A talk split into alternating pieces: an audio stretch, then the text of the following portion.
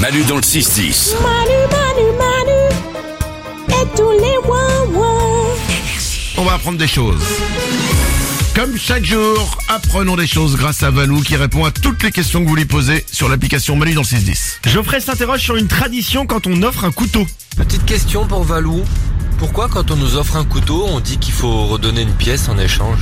C'est vrai ça Toujours donner une pièce, ouais. à chaque fois, ouais. Ça nous vient des Vikings, donc c'est c'est assez an- ancien. Oh bah non, Qui- c'est- qui quoi voyait- Viking, c'est 1984 mais- Ils voyaient comme une insulte le fait de, de se voir offrir un couteau, puisque ça sous-entendait qu'on n'était pas assez riche pour s'acheter un bon couteau. Parce qu'à l'époque, le couteau était plus important qu'au- qu'aujourd'hui encore. Ah oui, parce qu'apparemment, ouais, c'est- tu te vexes pas quand on t'offre un couteau. Exactement. Et fallait donc l'échanger contre une pièce pour dissiper tout doute. Tu vois, pour dire, je peux Ah. m'en payer un, tiens, je te donne une pièce.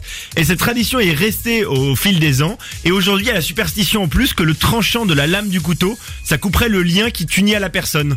Donc le lien d'amour, d'amitié ou même le lien familial. Et euh, offrir un couteau, ça reviendrait à trancher ce lien. Donc le fait de donner une pièce, ça permet de dire, bah tu me l'as pas offert. Donc le lien n'est pas tranché. En gros, il y avait, un, y avait un viking un jour qui était un peu radin, qui a dit file-moi une pièce quoi. Et Ouais. puis depuis c'est resté. C'est resté, ouais. Et euh, la, la reine Elisabeth II était très à cheval là-dessus. Elle, elle refusait euh, complètement qu'on lui offre de la coutellerie, même si par exemple le président arrivait, un président d'un pays arrivait avec des couteaux, elle donnait une petite piécette, la reine. C'est pas vexant ça. Tiens Ouais. mon brave. Et puis tu me nettoieras les chiottes aussi. une autre info. Une question sur un phénomène qui se passe dans le ciel. Moi j'avais une petite question ce matin, c'est que j'ai vu des oiseaux avancer en forme de V. Et je comprends pas, mais à chaque fois, depuis que je suis tout petit, je vois tout le temps avancer les oiseaux en forme de V. Bah parce qu'au départ ils veulent faire un carré mais ils sont nuls en géo. Alors il y a deux raisons euh, principales, tu l'évoquais tout à l'heure Manu, la formation en V c'est un des meilleurs euh, moyens de profiter de l'aérodynamisme. Et tu évites la résistance au vent, puisque tu es toujours dans le sillage de celui qui te précède. Sauf le t'es- premier quoi. Sauf le premier, exactement, qui prend tout dans la gueule. Ouais. Mais le premier, souvent, il a son importance, puisque la deuxième raison, c'est que c'est souvent le meilleur navigateur. Donc, il place le meilleur navigateur en, en tête. Et le fait d'être en V, c'est que comme ils ont les yeux sur le côté, ils voient en permanence ce- l'oiseau du devant. Ok. Tu vois, ce qui serait pas le cas à la queue leu À la queue leu il verrait sur les côtés, mais Ah il verrait oui. pas forcément l'oiseau de devant. Là, il le voit en permanence, en volant de cette façon. Mais comment ils savent que c'est le meilleur navigateur? Ils se parlent? Ça se reconnaît, Manu. C'est le mec qui prend le lead et euh, qui a le GPS. Ah, si vous voyez un, un corbeau avec une boussole, voilà. Voilà, c'est- un corbeau, ou, un corbeau ou un scout. et c'est utilisé aussi par euh, la patrouille de France. Cette formation en V pour la même raison, parce qu'ils voient bien la personne qui est devant. Ça veut dire que les, les mecs qui sont dans les avions, ils louchent, ils ont des...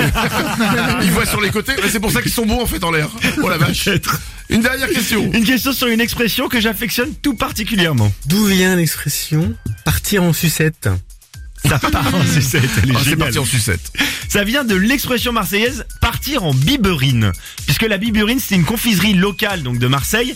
Et dans les années 20, elle était, euh, c'était une petite, un petit, une sorte de petit biberon. En fait, un petit cornet de papier. Il fallait couper le bout pour aspirer le contenu. Je sais pas si vous avez déjà vu ça. C'est en, en forme de cornet. Tu coupes le bout et ça fait couler la poudre. Donc tu peux boire la poudre du cornet. Sauf que souvent ça se passait mal parce qu'avec la, le papier mouillé avec la salive, ça partait un peu en, en sucette justement. Ça te coulait la poudre sur le visage. Oh. Donc on disait ah bah c'est ça ne fonctionne pas, ça part en biberine à l'époque. Sauf Oh. que la biberine c'est une confiserie locale et ils se sont dit on va prendre une confiserie qui est connue dans le dans la France entière, la sucette. Donc ils ont remplacé biberine par sucette. Oh bah. Ça part en sucette ouais. Parce que ça part d'une poudre qu'on se prend sur la gueule en fait. Je suis épuisé de cette explication. Ah Manu dans le 6-10. C'est Manu